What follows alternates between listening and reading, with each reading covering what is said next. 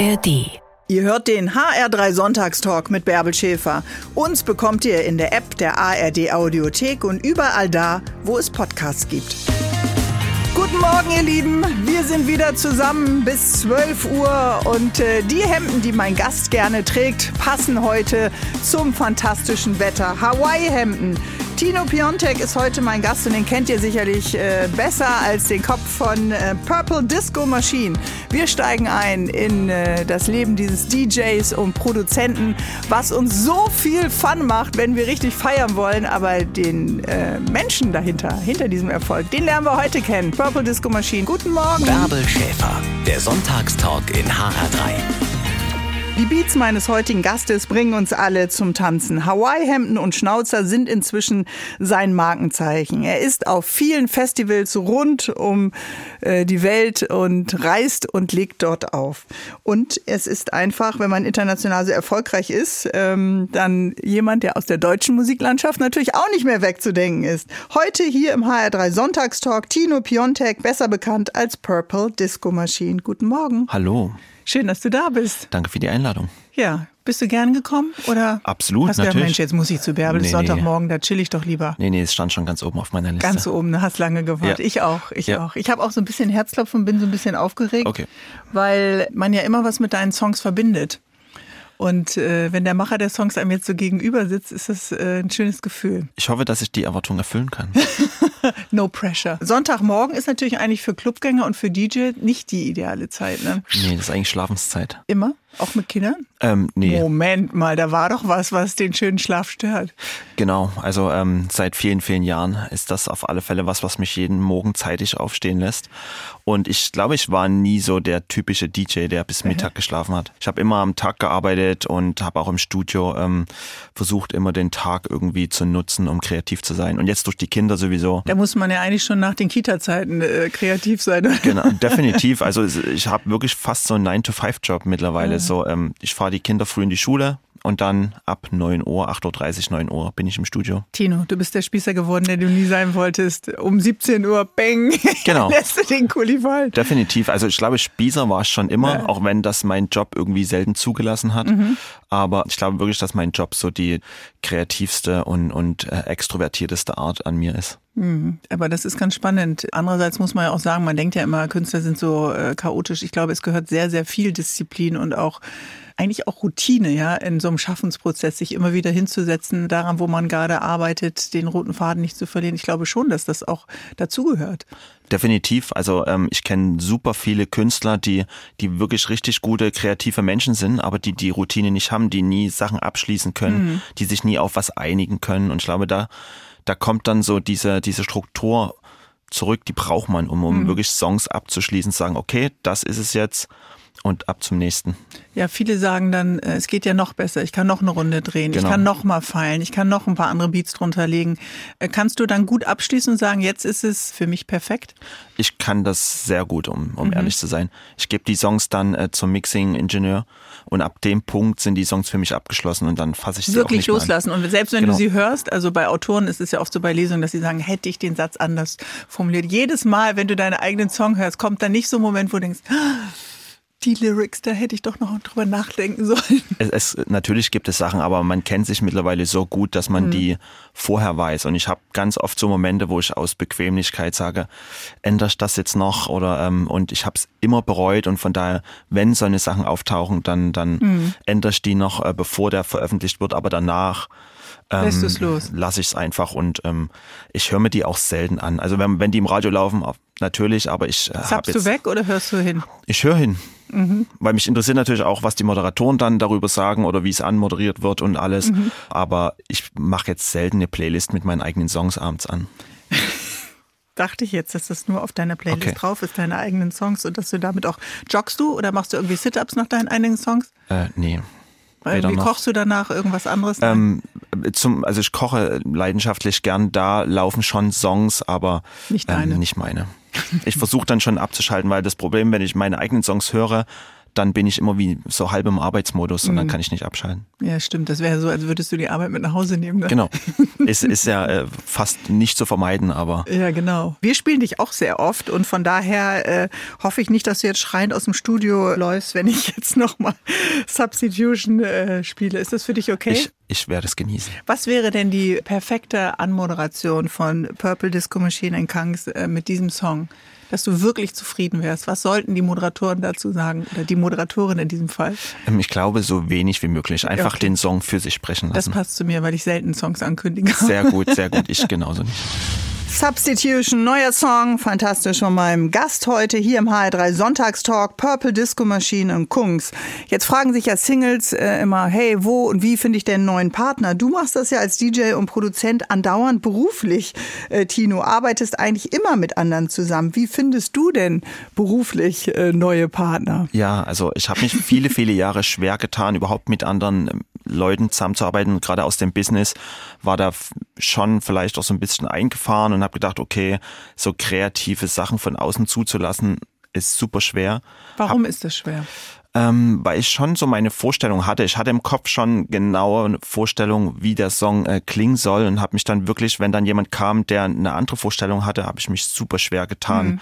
da darauf einzulassen. Habe dann aber über die Jahre gemerkt, dass es schon ähm, hilfreich sein kann, auch so für die persönliche mhm. Weiterentwicklung, für die Weiterentwicklung des Sounds, ähm, auch mal ähm, ja Kritik von außen, konstruktive Kritik von außen mhm. zuzulassen um dann Also das ist die Voraussetzung, dass sie konstruktiv ist natürlich und dass du eine Durchlässigkeit entwickelst, ja? Definitiv. Also ich habe da wirklich äh, auch so über mich selber gelernt, einfach die beste Idee gewinnt, egal von, von wem mhm. sie jetzt kommt. Und früher war es eher so, meine Idee gewinnt. Und mhm. Aber doch, es hat dich auch weit gebracht. Es hat Vielleicht mich weit deswegen. gebracht, aber ich dachte, ich hatte schon das Gefühl, dass es für mich persönlich auch so eine Entwicklung war, die, die ich brauchte ab einem gewissen Zeitpunkt, mhm. auch wirklich so von außen ähm, neue Einflüsse. Ja, sonst schwimmt man ja irgendwie die ganze Zeit im eigenen Saft, ne? Definitiv und, und es ist auch super schwer, die eigenen Songs ähm, objektiv zu beurteilen. Mhm. Man ist wirklich zu subjektiv und wenn dann jemand kommt, der, der mit ganz anderen Perspektiven das, das beleuchtet, mhm. ist schon manchmal wirklich interessant. Und was muss er oder sie haben, dass du das eben zulassen kannst? Also nehmen wir nochmal Substitution jetzt für die Zusammenarbeit, wenn wir darauf nochmal gucken. Also bei Kungs war es wirklich so, dass wir uns über die letzten Jahre ganz oft auf Festivals getroffen mhm. hatten und relativ schnell gemerkt haben, dass wir so äh, ja musikalisch eine Sprache sprechen. Also wir mögen so dieselben Sachen, auch wenn er wirklich einige Jahre jünger ist, haben wir sofort so eine ja, eine, eine große Schnittmenge gehabt. Und als wir dann zusammen angefangen haben, den Song zu produzieren, war das auch, es gab nie große Fights, wo wir sagen, okay, ich will das und er will das, mhm. sondern wir haben immer sofort irgendwie dasselbe gewollt und, und ähm, an demselben Ziel gearbeitet. Mag er auch so den Style und Sound, Look und Feel der 70er und 80er? Definitiv. Also er ist auch sehr großer Italo-Disco-Fan, wo, wo, wo auch immer ja. das bei ihm herkommt, weil wie schon gesagt, er ist einige Jahre jünger Aha. und hat aber trotzdem das Verständnis und dieses Gefühl, auch, auch irgendwie diese 80er aufleben zu lassen und das hat uns verbunden. Was verbindest du denn mit den 80ern? Was ist das, was sich da trägt, wenn du an dieses Gefühl äh, denkst? Und diese ähm, rotierende Armbewegung äh, machst? Finde mal Worte für die 80er. Ich war ähm, ja dabei. Ja, ich, ich habe sie nur, ähm, ich bin ja 1980 geboren, habe mhm. sozusagen wirklich als kleines Kind die 80er so wirklich miterlebt. Ich verbinde es, glaube ich, so mit dieser kindlichen Unbeschwertheit, mhm. die für mich wahrscheinlich auch aufgrund des Alters damals einfach äh, bestand. Und äh, ich glaube, das ist auch so das, was ich versuche in meiner Musik jetzt, wenn ich versuche, diese 80er Musik wieder aufleben zu lassen, habe ich immer das Gefühl, diese, diese Unbeschwertheit, die ich damals als Kind hatte, in die Musik zu bringen mhm. und auch in dieses ganze, ganze äh, Projekt und und es scheint zu funktionieren. Die Leichtigkeit, sich reinfallen lassen in das, wofür sie eben auch stand. Natürlich auch so ein Überkonsum, Glam natürlich auch so ein bisschen. Ne? Ja. Ich war oft in der ehemaligen DDR, weil wir da Verwandtschaft hatten. Also nicht oft, sondern praktisch immer die ganzen Ferien. Du bist aufgewachsen in Dresden, mhm. bei Dresden. Ist dein Blick auf die 80er ein anderer? ich hatte als Kind jetzt nie so wirklich äh, Konfrontationspunkte mit Ost-West. Also als mhm. Kind hatte ich einfach eine glückliche Kindheit, habe wirklich so die Nachteile der DDR erst später hm. durch Erzählung meiner Eltern oder auch durch, durch Freunde. Das hat man ja als Kind nicht, das bekommt man dann ja nee. auch oft nicht mit. Aber es ist jetzt nicht so, dass Verwandte inhaftiert wurden nee. oder dass jemand äh, versucht hat abzuhauen und es gab Konsequenzen für den Rest der Verwandtschaft. Ich meinte jetzt auch nochmal so, wenn ich an die 80er denke und denke an Walkman, Skateboard und äh, Röhrenhosen, weiß ich, dass das immer eine große Sehnsucht äh, meiner Cousins und meiner Cousinen dann war. Definitiv. Also ich kann mich wirklich auch erinnern, dass auch in der Grundschule, es gab immer so ein, zwei, die Zugang hatten zu Jeanshosen, zu mhm. Turnschuhen. Westverwandtschaft. Und die Westverwandtschaft hatten auch Schokolade dann teilweise mitgebracht hatten. Also das wirklich so die kleinen Sachen, die jetzt total selbstverständlich mhm. sind, damals große Diskussionen in der Klasse und Raufereien teilweise ausgelöst mhm. haben. Selbst da gab es schon so Klassengesellschaften. Mhm. Die hat man natürlich in der Grundschule jetzt nicht so wahrgenommen, aber das waren so die ersten Erinnerungen. So, hör mal rein. Jetzt haben wir viel über die 80er gesprochen. Da spielen wir mal was draus. Vamos a la Playa mit Rigera Tino alias Purple Disco Machine. Heute im HR3 Sonntagstalk. Freue mich, dass du mein Gast bist. Enjoy the 80s. Ihr hört den HR3 Sonntagstalk heute mit einem der bekanntesten Dresdner, wenn wir ein bisschen lokalpatriotisch sind für dich. Ja, Tino Piontek ist mein Gast, besser bekannt natürlich als Purple Disco Machine. Seine Songs kennt ihr alle aus dem HR3-Programm und äh, wir wollen heute den Mann dahinter ein bisschen genauer kennenlernen. Ich glaube, es hat einfach ganz viel zu tun mit Liebe zu dem, was man macht, mit Liebe zu Musik, vielleicht auch der Liebe schon der Eltern, insbesondere der Mutter zur Musik. Treffe ich das richtig oder ist es noch mehr als Liebe? Es hat mit Liebe begonnen, auch wie du schon sagst, durch die Eltern. Also meine Eltern haben da sehr einen großen Anteil dran. Mhm. Mein Vater war auf alle Fälle jemand, der mich frühzeitig für Musik generell begeistert hat. Mhm. Hat natürlich äh, musikalisch jetzt viel äh, mit Ostrock und, und überhaupt Rockmusik. Mhm. Hatte ähm, aber auf jeden Fall eine Plattensammlung, in der du stöbern durftest. Genau. Anders als Elton John durftest du die Platten auch anfassen? Ich durfte jede Platte anfassen, durfte auch als Kind schon Platten auflegen und uh. hatte damit schon immer einen Bezug zur Musik. Es lief auch immer bei uns Musik zu Hause. Meine Mutter ist Musiklehrerin, also selbst da mhm. kam ähm, auch dieser, dieser Aspekt Aspekt. Aber irgendwann, ja, Anfang der 90er habe ich dann schon so mir meinen eigenen Musikgeschmack gesucht, habe mhm. mich da versucht, von meinen Eltern abzukanzeln und mein eigenes Ding zu machen. Was war denn deine ersten eigenen Hörerlebnisse? Ich glaube, meine erste eigene Platte war Inner Circle mit Sweat. Mhm. Und ähm, ich glaube, diese elektronische Musik, Techno, was damals Anfang der 90er ja. auch dann äh, zu uns in den damaligen Osten rüberkam, hat mich schon, schon extrem beeinflusst. Hm, also da ist noch mehr als Liebe, dann ist auch Neugier da und dann hat eine eigene Suche angefangen. Diese Suche ist ja schon auch eigentlich eine Identitätssuche, oder? Den Musikstil, den man sich aussucht? Definitiv. Also ich glaube, damals war es nur erstmal so weit weg musikalisch äh, mhm. äh, von den Eltern äh, zu sein. Alles, was mit Gitarre und, und so mit zusammenhing, no war, ging absolut gar nicht. Geht's nur, heute wieder? Heute geht's. Heute verstehe ich auch, äh, warum meine Eltern diese Musik mhm. nach wie vor hören und ich bin auch großer Fan, auch Bands wie Peter Gabriel oder Genesis haben auch einen großen Einfluss auf mich mhm. gehabt, auch wenn ich damals vielleicht nicht so wahrhaben wollte. Aber Techno war dann schon so meine Bewegung, auch meine, ja, meine, meine Abgrenzung zu, zu den Eltern. Mhm. Und was hat Techno dir dann geschenkt? Was eben die Gitarrenmusik deiner Eltern dir nicht geben konnte. War es noch mehr als Abgrenzung? Ich meine, das waren ja erstens lange Nächte und äh, schöne Vormittage und dann weiter tanzen und dann wieder eine lange Nacht. Wofür stand das für dich? Ähm, für mich stand es auf alle Fälle für Freiheit und auch mhm. diese, dieses Grenzenlose. Vorher waren ja, Musik war ja schon so in Genres gepackt und, und durch auch mit durch gewisse Instrumente immer limitiert und Techno war dann auch durch das Unbegrenzte, was die Elektronik dann zur mhm. Verfügung gestellt hat, einfach eine gewisse Freiheit. Ich habe es jetzt nie aus dem Aspekt gemacht, um in den Clubs abzufeiern. Für mhm. mich waren der technische Hintergrund, wie man diesen Techno produziert, auch diese DJ-Sets. Ähm, ich bin dann meistens in die Clubs und habe dann so die DJs beobachtet und, und versucht mhm. aufzusaugen, was so deren Energie ist, auch an, gerade mit diesen DJ-Sets eine Geschichte zu erzählen, über mehrere Stunden einfach Leute in so Trance zu versetzen. Mhm. Das hat mich schon äh, sehr inspiriert. Das heißt, du hast den DJ gefragt, ob du ihm über die Schulter äh, schauen kannst oder der DJ, das waren ja damals noch ganz, ganz wenige, ne? Frauen an den Mischpulten. Definitiv. Also es, mittlerweile gibt es viel mehr Frauen Frauen, was auch wirklich ähm, dringend nötig war. Aber ich habe versucht, schon alles aufzusaugen und diesen technischen Aspekt Aha. da zu sehen. Und wann hast du angefangen, äh, selbst dir dein Mischpult zusammenzukaufen, zusammenzustellen? Das ging relativ schnell. Ich glaube, das war so Mitte der 90er, habe ich dann mein Taschengeld und ich weiß, dass meine Oma mir damals so ihre erste Rente überwiesen hat und davon mhm. habe ich mir so meinen ersten Plattenspieler gekauft und dann alles Geld, was ich so zusammengespart mhm. habe von der Jugendweihe, floss dann alles in, in, eine Plattensammlung und in Plattenspieler und dann habe ich, im, ich glaube, zum Ärger aller Nachbarn da angefangen, so meine ersten Versuche, meine ersten Gehversuche zu starten. Okay, waren deine ersten, in diesem Fall unfreiwilligen Zuhörer. Ja. Hast du es der Oma zurückgezahlt vom ersten Gehalt? Ich hoffe, ich, ich habe es schon in, in Emotionen zurückgezahlt. Natürlich. Kann man ja nicht in Geld aufwiegen. Oma-Liebe. Ähm, jetzt hören uns vielleicht viele zu und sagen, okay, der Tino, die Mutter war selber Musiklehrerin, aber spielt eigentlich gar kein Instrument. Was ist denn da schiefgelaufen bei der Mama? Ja, ähm, ich glaube, da müsste man meine Eltern fragen, warum sie uns, weder mich noch meine Schwester irgendwie... Hat nicht gefruchtet, ja? Es hat absolut, ich war auch wirklich Musik total schlecht. Ich glaube, ja. es war meine schlechteste Note auf dem Zeugnis, ja, Musik. Das gibt mir Hoffnung. Ich bin mit der Triangel aus dem Schulorchester rausgeflogen. Also von daher heißt es, man kann immer noch eine musikalische Karriere starten. Definitiv. Das Glück bei elektronischer Musik ist jetzt, dass man auch wirklich mittels technischer äh, Hilfe gut Musik mhm. machen kann, ohne jetzt perfekt Instrumente zu spielen. Natürlich hilft es, auch eine gewisse, ein gewisses Noten- und Harmonieverständnis hilft. Hast du es noch drauf geschafft oder hast du es gleich übersprungen, die Phase? Ich habe es komplett übersprungen. Also ich habe über die letzten Jahre, ich weiß natürlich, äh, ja. kennst du die Akkorde und Harmonien, was funktioniert, mhm. aber das wirklich alles autodidaktisch mir beigebracht und nie in einer Musikschule gewesen. Eieieiei, muss ich kurz einen Song spielen und dann sind wir wieder da, ja, lieber Dino? Mein heutiger Gast ist alles andere als ein Anti-Hero.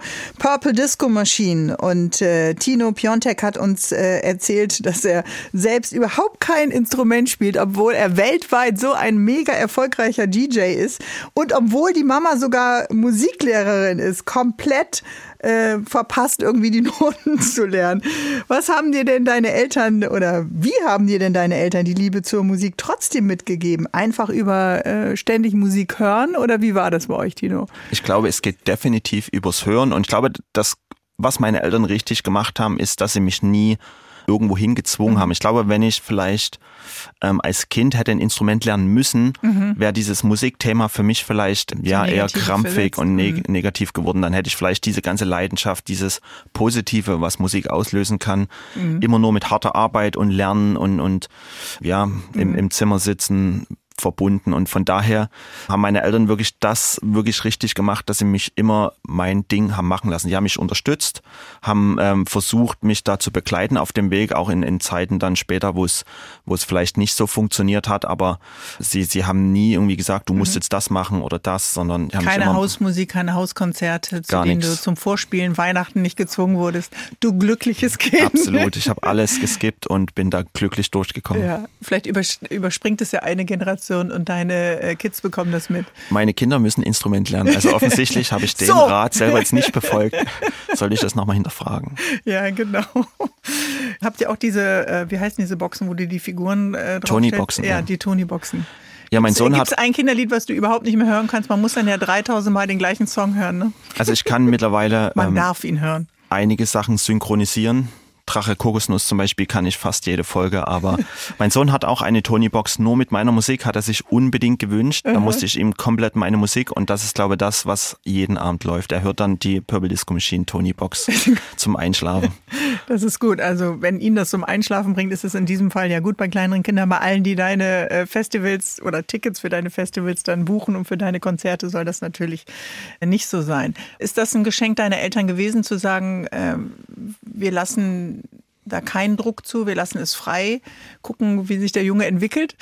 Ja, das ist ja ganz schön, weil viele Eltern haben ja einen festen Plan und wir haben das ja vielleicht bei unseren Kindern auch. Ich glaube, dass meine Eltern nie die Vorstellung hatten, dass ich irgendwas mit Musik später mal beruflich machen würde. Also ich glaube, selbst vor 15 Jahren noch hätten sie gesagt, okay, irgendwann kommt er zur Vernunft, irgendwann wird er merken, dass das brotlose Kunst ist und wird dann irgendeinen anderen Weg einschlagen. Mhm. Aber als Kind hätten die nie gedacht, dass das irgendwann mal mein, mein, mein Lebensinhalt sein könnte. Hm. Und ab wann hast du gedacht, okay, das kann mein Lebensinhalt sein und ich kann auch davon leben? Ich glaube, ich hatte so diese kindliche Naivität schon in der Schulzeit. Ich habe viele DJs gesehen, die davon leben konnten, weil das damals natürlich auch so Mitte, Ende der 90er auch dann wirklich so ein Hype war, mhm. dass, dass viele Clubs geöffnet haben, viele Diskotheken. Das heißt, es gab für viele DJs auch irgendwie ja die Möglichkeiten, jedes Wochenende Geld mhm. zu verdienen. Und da dachte ich, okay, dann, dann ähm, springe ich da rein und habe das auch relativ schnell nach der Schule meinen Eltern suggeriert und da bin ich dann zum ersten Mal so auf, auf Unverständnis gestoßen, was mhm. auch äh, völlig äh, zu Recht war und musste dann noch eine Kochlehre dranhängen. Also die haben mhm. gesagt, du kannst Musik machen, aber, du, aber du, hast eine abgeschlossene Ausbildung. Dass du, du warst bei mir fürs Hotel. Okay, du hast den Koch, dann waren genau. wir in der gleichen Branche. Ich habe Koch gelernt, abgeschlossen und danach direkt wieder aufgehört und dann Musik mhm. angefangen. Genau, das kommt mir irgendwie bekannt vor. Kochst du denn heute noch? Äh, leidenschaftlich gern. Also ich bin ist ja auch ein schöner Beruf und letztendlich auch ein kreativer Beruf, ja es ist unfassbar kreativ. Also ich finde, da ist auch eine ganz große Parallele zwischen Musik mhm. machen mhm. und Kochen, weil du hast so verschiedene Zutaten, die du zusammenwürfeln mhm. musst und daraus und du musst du dann was hier machen. schon im Hirn und auf der Zunge, so genau. wie du dein, deine Lyrics und deine Beats wahrscheinlich auch genau. schon. Äh Man hat eine Vorstellung, was, was bei rauskommen soll und mhm. das, da gibt es schon eine große Parallele. Und ich merke auch, wenn ich auf Tour bin, dass viele DJs und Musiker eine Affinität fürs Kochen und für gutes Essen und, und so Sachen haben. Also da scheint es schon, schon eine mhm. Parallele zu geben. Und diese ersten Anfänge dann, das heißt, man musste dann äh, jemanden ansprechen, der einen Club hatte, damit du dann Zeit bekommen hast, oder? Genau, also ich habe wirklich eher zum Ende, bevor der Club schießt, oder eher am Anfang, wenn noch nicht so viele Leute da sind? Ich bin in, in Tagen, wo der Club nicht auf hatte, habe ich dann so ganz klassisch Mixtapes gemacht und habe die dann an, an die Clubbetreiber verschickt und äh, bin in meisten Zeit abgelehnt worden, mhm. weil ich damals, ähm, auch wenn ich 18, 19 war, ich sah aus wie 15 oder 16 mhm, und die haben dann gedacht, immer oh so. Gott, äh, UNICEF kommt vorbei, ja, das ist Kinderarbeit hier. Das geht noch nicht. Du kannst, wenn du 18 bist, kommst du wieder. Und dann dachte ich, ich bin 19. Und ähm, ich glaube, das hat schon lange ähm, gebraucht. Und ich war auch nie so der Extrovertierte, der dann mhm. sofort hin ist und sagt, hier, ich bin der neue Resident mhm. für dich, jemand Besseres wirst du nie finden. Habe ich vielleicht gedacht in dem Moment, aber ich hätte es nie gesagt. Von daher hat es schon noch mal länger gedauert, um für mich selber so diese Überwindung einfach wirklich auf die Leute zuzugehen. Aber stand dir deine Schüchternheit dann im Weg?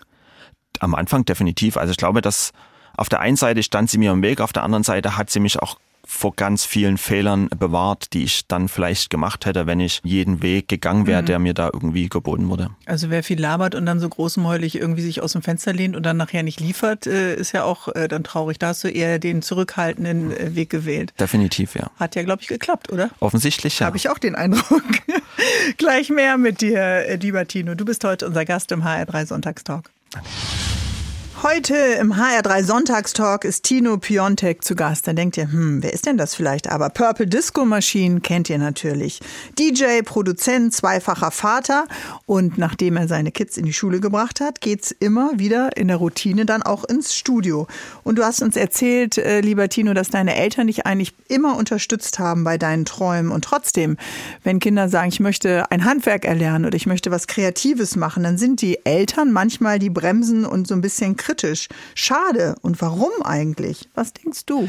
Ja, das ist eine schwierige Frage. Ich glaube, dass viele Eltern schon so eine grobe Vorstellung haben, was die Kinder machen könnten. Und ähm, ich glaube, dass damals auch dieses, gerade dieses Kreative, dieses Künstlerische immer als brotlose Kunst deklariert wurde. Und selbst die Generation von meinem Opa ist da noch, ähm, da geht es noch mhm. weiter rein und selbst mein Opa hat zum Beispiel zur Corona-Zeit, zu Zeiten, wo es wirklich, mhm. wo die Karriere schon sehr gut lief, hat er immer wieder angerufen und sich Sorgen um, um seinen mhm. Enkel gemacht und gefragt, ob er uns irgendwie Geld transferieren soll, ob wir über die Runden kommen.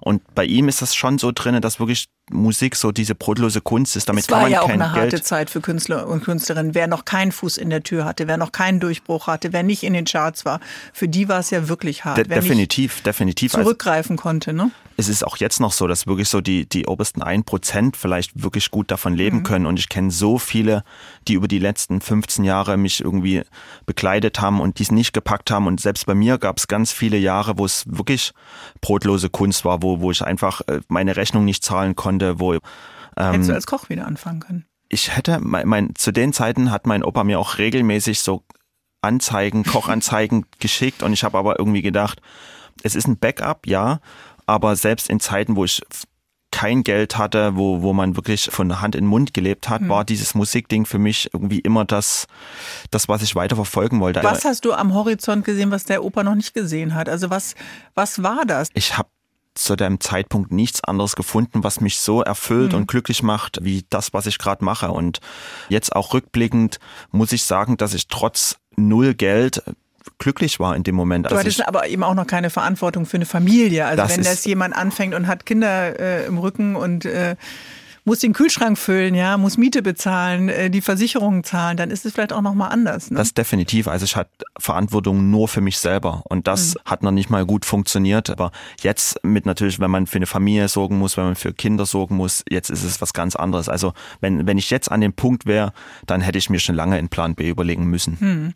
Und wie würdest du das einschätzen? Wir haben gerade kurz die Pandemie äh, angesprochen, die ja wirklich eine rauschende Talfahrt war für ganz, ganz viele Kreative, auch für Clubbesitzer übrigens. Ja, ja. also viel, die Clubs waren alle zu, wir konnten nicht tanzen gehen, keiner konnte eben das Clubleben auch dann füllen mit all dem, was Clubleben ausmacht. Hast du das Gefühl, das erholt sich langsam wieder? Kommen die Leute zurück? Ähm, es erholt sich definitiv, aber klar, wie du schon sagst, ähm, das war auch so meine größte Sorge während der Pandemie, dass so diese ganz kleinen kulturellen Einrichtungen, die wirklich so von Monat zu Monat sich mhm. über Wasser gehalten haben, dass es die nach der Pandemie Pandemie nicht mehr geben wird oder die vielleicht von irgendwelchen großen Ketten oder Konzernen mhm. aufgekauft wurden und dann viele Sachen vereinheitlicht werden und, und dass so das, was es wirklich ausgemacht hat in dieser Kulturbranche, ähm, dass diese Seele verschwunden mhm. ist und ähm, das ist definitiv zum Teil so und natürlich man merkt auch, dass viele aus der Branche jetzt ähm, in eine andere Branche gewechselt sind, mhm. dass es wirklich schwer ist, Personal oder, oder einfach Crewleute zu finden. Das merkt Wenn man schon. Wenn du anrufst, ja, dann ist es doch wohl klar, dass dass die dann alle kommen. Spielen wir noch einen Song von dir, Hypnotize, was sagst du? Ähm, super gern, einer ja? meiner Lieblingssongs. Wirklich? Ja. So, ich glaube, für meinen heutigen Gast, Purple Disco Machine beim HR3 Sonntagstalk, ist für den Opa und für die Eltern jetzt aber nach dem Song äh, Hypnotize auf jeden Fall klar, der Junge Tino Piontek hat es geschafft. Man muss sich da keine Sorgen mehr machen. Man muss auch irgendwie keinen Huni mehr rüberschicken, oder? Ähm, Geld ist gerne willkommen, aber Sie brauchen sich keine ernsthaften Sorgen mehr um, um eine Zukunft zu machen. Außer deinem Sound gibt es auf der Bühne etwas, manche DJs haben ja etwas, an dem man sie immer wieder erkennt. Was würdest du sagen, ist dein Markenzeichen?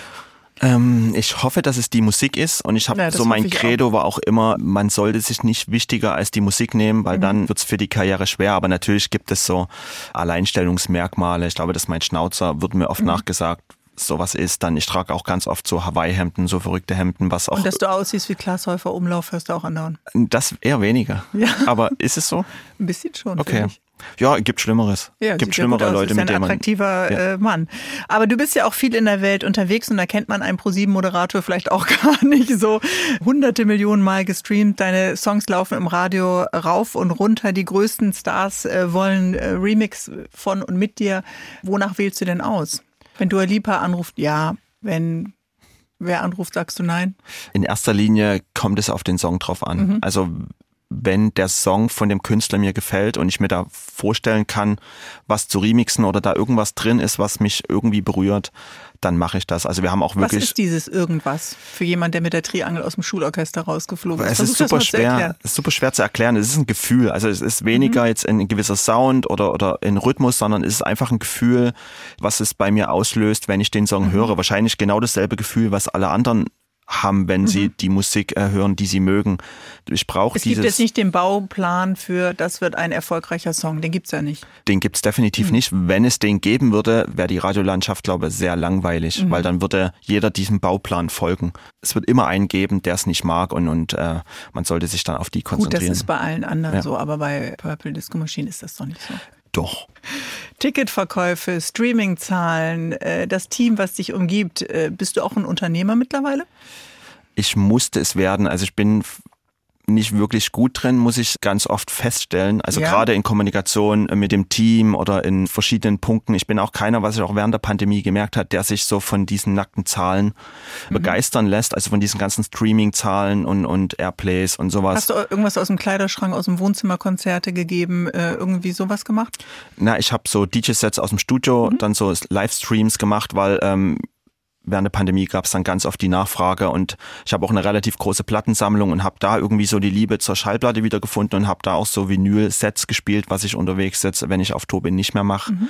Und das hat mir wirklich Spaß gemacht und ist natürlich jetzt nicht zu vergleichen mit äh, vor echten Menschen äh, Live-Shows ja. zu spielen. Aber als Unternehmer, man, man fällt das so oder wird ins kalte Wasser geschmissen und äh, ich wachse ja zum Glück relativ stetig und, und aber also wir haben jetzt nie so diesen von heute auf morgen diesen großen Sprung gemacht, wo alles plötzlich auf einen zuprasselte. Mhm. Aber ich glaube, das ist so ein bisschen, man weiß auch nicht, wie ist man als Vater, wie ist man als Mutter, wie ist man als Chefin und als Chef. Also man wächst da rein, wie du sagst, in so eine Aufgabe, aber man weiß dann ja auch hinterher vielleicht, wo hätte man besser sein können. Ne? Definitiv. Also ich bin froh, dass ich zumindest alle großen Fehler, die man in der Musikbranche machen kann, ich damals schon gemacht habe, mhm. mit, mit Anfang, Mitte 20. An welche denkst du? Ja, dass man äh, auf die falschen Leute vertraut, dass mhm. man bei den falschen Labels unterschreibt, dass man überhaupt wichtige Sachen in andere Hände gibt und, und nicht mhm. mehr selber. Ich glaube, dass es einfach äh, den falschen Leuten zu vertrauen so das mhm. Wichtigste ist. Und, ähm, es ist vielleicht auch falsch, immer zu sagen, man kann das eigentlich nicht so gut, weil man kann sich auch in andere Dinge einarbeiten. Und äh, da sind, ist man vielleicht, wenn man so aus dem kreativen Bereich kommt, auch so ein bisschen leicht dabei, das so wegzuschieben. Ne? Definitiv, aber ich glaube, es ist auch total wichtig, dass man sich selber eingestehen muss, wenn man in einer gewissen Sache nicht gut ist mhm. und dann aber auch das zulässt, dass es jemand anders einfach macht und mhm. ohne dass man da jedes Mal dazwischen redet. Und das war man auch denkt, was am Ende seiner Karriere ist man pleite und es bleibt nichts übrig. Genau, und das ist aber auch total wichtig, dass, dass man einfach, es ist auch so ein Investment in, in seine äh, Karriere, dass man andere Leute reinholt, die einen in anderen Bereichen vielleicht auch wieder gut aufstellen. Mhm. Es ist ein bisschen so, wenn man Fireworks hört, Dopamin, In the Dark, Hypnotized, ein großer Hit äh, nach dem anderen und trotzdem sprichst du ja mit so einer Art äh, Zurückhaltung, dass du einfach nicht sagst, ja, ein Geheimnis gibt's dafür nicht. Und trotzdem habe ich die ganze Zeit das Gefühl, doch, du weißt, weißt, wie dieses Geheimnis funktioniert. Ja, aber ich werde es nicht ja, verraten. aber gibt es einen Liebling, deine eigenen Lieblingssongs, die wir alle gerne äh, streamen? Ich glaube, einer meiner absoluten Lieblingssongs ist In the Dark, würde ich sagen, weil es einfach das ist auch noch ein Song, wenn ich den im Radio höre, drehe ich laut und er löst noch genau dasselbe Gefühl aus, was ich mhm. am allerersten Studiotag hatte. Und, und ich verbinde auch mit Sophie, mit der ich ja schon Hypnotize gemacht hat, auch irgendwie so eine ganz besondere Beziehung. Wir, wir sehen uns relativ selten, mhm. wir telefonieren oder wir hören uns auch relativ selten, aber wir sind irgendwie durch die zwei Songs verbunden mhm. und dieses Also du Gefühl, brauchst den regelmäßigen Austausch gar nicht so. Eigentlich nicht, mhm. sondern man ist auf einer anderen Ebene durch die Songs verbunden. Und natürlich freue ich mich unfassbar, wenn, wenn ich sie auf Shows sehe, da freue ich mich immer wieder. Aber ich, einfach so dieses Gefühl zurückzukommen zu dem ersten Tag, als wir den Song im Studio gemacht haben, das verbinde ich heute noch mhm. damit. Und von da ist das einer meiner Lieblingssongs. Und wir machen ja keine Anmods mehr für deine Songs. Absolut nicht nötig. Das ist unser Gast im HR3 Sonntagstalk auch. Kalifornien, Kanada, Dänemark, Spanien, Portugal. Wenn man auf den aktuellen Tourplan von Purple Disco Machine alias Tino Piontek so schaut, dann ist das schon ganz schön international. Warum ist das so, Tino? Gibt es in Hessen, in Deutschland nicht genügend coole Locations? Ich glaube, die Location ist gar nicht so wichtig. Mhm. Es braucht genügend Leute, die einfach offen für neue Musik sind oder einfach generell für, für Musik mhm. ist und äh, vielleicht auch eine gewisse Diversität an Menschen, die einfach mhm. zusammenkommen, um den Abend irgendwie bunt und, und, und haben schön wir alles, zu gestalten. Haben wir alles hier. Und trotzdem sagst du, spielst du mehr im Ausland. Ja, ich glaube, das, das war aber schon von Anfang an äh, so, dass ich ganz viele Anfragen aus dem Ausland bekommen habe. Es ist nach wie vor so, dass Märkte wie USA, Südamerika, ähm, auch Südeuropa mhm. viel, viel größer sind. Da spiele ich wirklich sehr oft.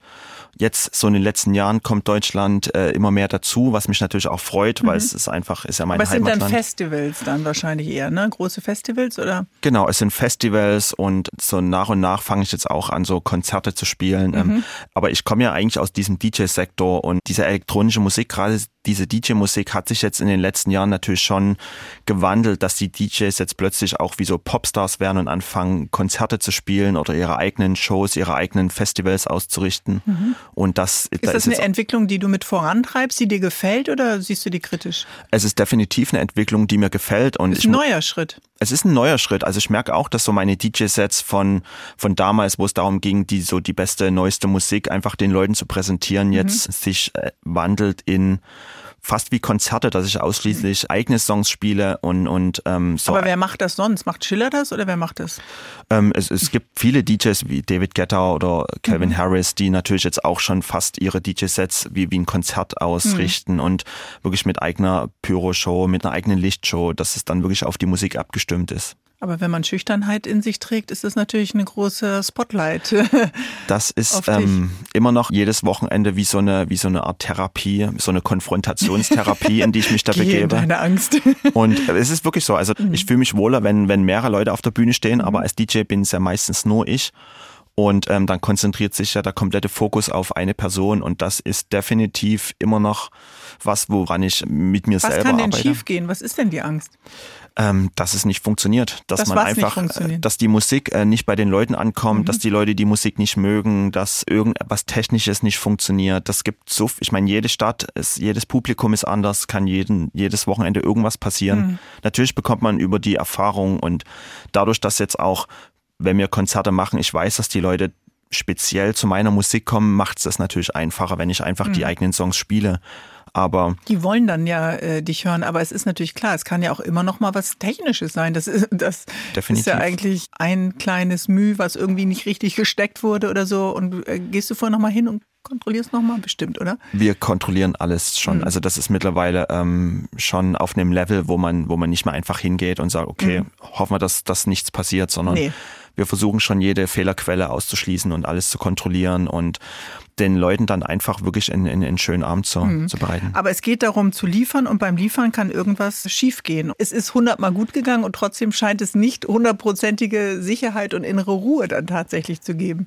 Es ist immer wieder eine Herausforderung. Definitiv. Und ich glaube, dass das braucht man auch so, um, um dieses Ganze nicht so selbstverständlich zu sehen. Also ich glaube, diese gewisse Aufgeregtheit brauche ich, um mich selber wieder ähm, zu motivieren. Was heißt motivieren? Das klingt so, als ob ich es Mhm. Ja. machen müsste, aber zumindest um mich herauszufordern, wieder noch mal einen Schritt das weiter kurz zu klar, gehen. keiner kettet dich da an Heizkörper und du musst es unter Zwang machen, sondern Nein, du sag ich, es nochmal. Ich mache es freiwillig. Ich mache es freiwillig.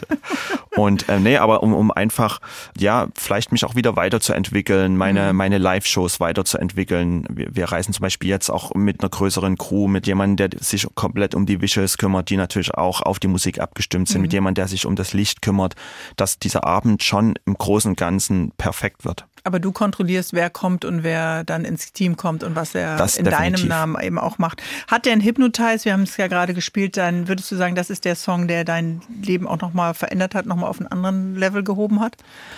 er hat definitiv den Bekanntheitsgrad nach Deutschland geholt. Und ähm, es war vorher wirklich so, dass ich es auch nie forciert habe. Es war für mich immer okay, dass mich in Deutschland, auch gerade in meiner Heimat, nie jemand erkannt hat. Ich konnte nach Amerika fliegen und habe da äh, zwei, drei, vier Wochen Spaß gehabt. Wir sind auf Tour gewesen. Und dann Fotos kommst du hier. zurück und kickst mit deinen Jungs und die wissen gar nicht, Genau. was du machst. Und Was hat- alles ist das Gleiche. Und, und das war immer so ein, so ein, so ein beruhigendes Aber haben die nicht mal gefragt, nach dem Match, nach dem Spiel, was machst du eigentlich beruflich? Ja, ich glaube, Männer unterhalten sich da relativ wenig. Männer sind einfach, man stößt auf ein Bier an, sagen, super gemacht Oh heute, ja, drei Tore Elfer geschossen. so. Sehen uns nächste Woche. Reicht ja auch, oder? Also ich finde es völlig okay. Also ich wüsste auch nicht, wenn das Thema Jetzt aber ohne wäre. Scheiß, die, haben, die Jungs haben es ja lange nicht gewusst. Nee, haben es lange nicht gewusst. Und jetzt, wo sie es wissen, Ich war lange nicht mehr da. sitzt du nur auf der Ersatzbank und die holen dich nicht mehr rein. Genau, ich sage, nee, lass den, lass den mal, das Risiko ist zu groß. Okay, der darf sich auch nicht verletzen. Nicht auf die Finger treten. Bis gleich. Purple Disco Machine ist Anfang 40 äh, geboren, aufgewachsen in Dresden, gelernter Koch, Vater, erfolgreicher Musiker, nicht nur national, sondern international, ein Produzent und heute unser Gast im HR3. Sonntagstalk. Der Sommer steht ja so ein bisschen, noch nicht ganz vor der Tür, aber man merkt schon so, der klopft an. Und wenn wir alle wahrscheinlich äh, uns freuen auf ein bisschen Urlaubszeit und Ferienzeit, ist bei dir wahrscheinlich durch die Festivals Hauptarbeitszeit, oder? Wann Absolut. machst du Urlaub? Im November? Ähm, nein, Komm, Kids, wir fahren an den Strand. Nee, der wir, Papa hat frei. Wir machen schon Sommerurlaub. Also das, meine Frau legt auch Wert drauf, dass wir müssen uns auch an die Schulferien halten. Mhm. Von daher machen wir schon sehr spießig Sommerurlaub. An Und Ostsee? es kommt drauf an, wir fahren zum Beispiel gerne campen. Letztes Jahr waren wir am Starnberger See campen. Aber du bist so viel unterwegs, siehst so viel von der Welt. Gibt es einen Kontinent, der dir besonders ans Herz gewachsen ist? Oder sagst du, nee, wenn, dann will ich gar nicht so weit fahren, bleibe ich in Europa, bleibe ich im deutschsprachigen Raum? Ähm, Südamerika ist auf alle Fälle Mhm. ein, ein Kontinent oder ähm, ja, das ist immer wieder schön da, einfach auch weil die Menschen so offen sind Mhm. und einfach so ein positiver Spirit da herrscht, da bin ich immer wieder gern. Aber wenn es jetzt so um Familienurlaub, gerade mit Kleinkindern, versuchen wir schon so stressfrei wie möglich, wenn das überhaupt möglich ist, äh, zu fahren und da einfach dahin zu fahren, wo, wo sich die Kinder, ja, das hoffe ich auch, das höre ich immer wieder. Aber wo die Halte Kinder durch. sich auch wohlfühlen und da ist so ein Campingplatz ist da perfekt. Die haben innerhalb von zwei Stunden haben die zehn neue Freunde und wir unsere Ruhe. Das ist gut. Und dann ist es so ein bisschen wie bei deinen Jungs, mit denen du kickst, äh, dann kriegt auch keiner mit, was du beruflich machst. Genau, nee, wir sind da völlig inkognito und irgendwann kommt das schon zur Sprache, aber da vergehen schon Tage und die genießen wir dann. Nach dieser Sendung wird sich das natürlich äh, ändern für dich, das weißt du. Ja. Okay, das wird hart, aber ich glaube, du schaffst das. Freier Tag, gibt es das eigentlich bei dir? Ja, es gibt Tage, wo ich nichts geplant habe, aber so im Kopf bin ich nie frei. Im Kopf rattert's immer, was als nächstes kommt, was für Musik vielleicht irgendwo. Ideen entwickeln sich so richtig frei. Hm. Aber wo steht deine Szene gerade? Also was würdest du sagen? Gibt's gerade, ist es eine Umbruchphase? Also in Sachen Klimapolitik haben wir gerade auf gesellschaftspolitischer Ebene ja eine Umbruchphase. Würdest du sagen, in deiner Branche ist das auch gerade so? Es gibt definitiv eine Umbruchsphase, die natürlich auch durch den technischen Fortschritt schon alleine die Streamingdienste, das Konsum von Musik sich mhm. komplett verändert hat von physischen Produkten. Wir investieren Geld in, in Sachen, die wir haptisch irgendwie anfassen können zu wir können jetzt kostenlos Sachen streamen und das ist natürlich schon ein Umbruch, dass Musik vielleicht eine andere Wertigkeit hat. Siehst du das als Vorteil oder siehst du es eher kritisch? Ich glaube, dass äh, man kann es von beiden Seiten betrachten. Mhm. Auf der einen Seite ist es natürlich, habe ich immer so gedacht, was nichts kostet, ist nichts wert. Und wenn man, äh, wie wir früher, wenn man vielleicht Geld gespart hat, um sich irgendwann die CD zu kaufen, ist das eine ganz andere Wertigkeit. Mhm. Und heute kann man sich alles runterladen, aber auf der anderen Seite hat man heute auch einen ganz anderen Zugang. Jeder kann ungefiltert, hat Zugang zu allen möglichen Genres, was früher ganz oft durch Major Labels oder durch Radio ja gefiltert wurde. Das mhm. ist natürlich auch was, was diesen positiven Aspekt mhm. widerspiegelt. Worauf freust du dich dann im Sommer? Gibt es ein großes Festival, wo wir dich äh, hören? Ähm, es gibt einige große Festivals, gerade wie. Du auftrittst? Tomorrowland und ich mache auch zum ersten Mal in meiner Heimatstadt in Dresden spiele ich ein mhm. Konzert am 15.09. Darauf freue ich mich schon besonders, weil das wirklich so eins meiner ersten großen Konzerte, was wir selber ausrichten, wo ich auch andere Künstler und Musiker einlade und ähm, ich hoffe, wir werden alle zusammen eine schöne Party feiern. Mhm. Also nochmal ein anderes äh, Adrenalin-Level, wenn dann die alten Klassenkameraden kommen und deine Musiklehrerin. Definitiv. Also ähm, ich habe mich auch im Nachhinein so bei, äh, ab dem Punkt, wo ich zugesagt hatte, gefragt, warum ich mir das antue. Gerade so ein, so ein neues Projekt einfach in deiner eigenen Heimatstadt. Und mhm. es ist jetzt schon ausverkauft und ich weiß, dass irgendwie so 80 Prozent der Super. Tickets an Dresdner ähm, verkauft wurden. Das spricht doch für die Dresdner und für ihren guten Geschmack, Definitiv, oder? aber das macht mir auch schon äh, etwas Angst. brauchst keine Angst haben. Die werden dich mit Liebe umhüllen und äh, dir ganz viel zurückschenken, weil äh, du schenkst ihnen ja auch was. Also von daher wünsche ich dir einen schönen Sommer und ich freue mich sehr, dass du heute unser Gast warst, lieber Tino Piontek. Ganz, ganz toll. Pass auf dich auf. Danke, danke. Bärbel Schäfer, der Sonntagstalk in HR3.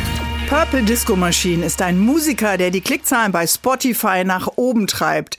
Wieder manchmal aber auch getrickst wird und dass dort Künstler viele Klicks haben, die es gar nicht wirklich gibt. Das hat der Tagesschau-Podcast 11KM herausgearbeitet. 36 sehr spannende Minuten, die euch einen ganz guten und neuen Einblick auf Spotify und Streamingzahlen verschaffen.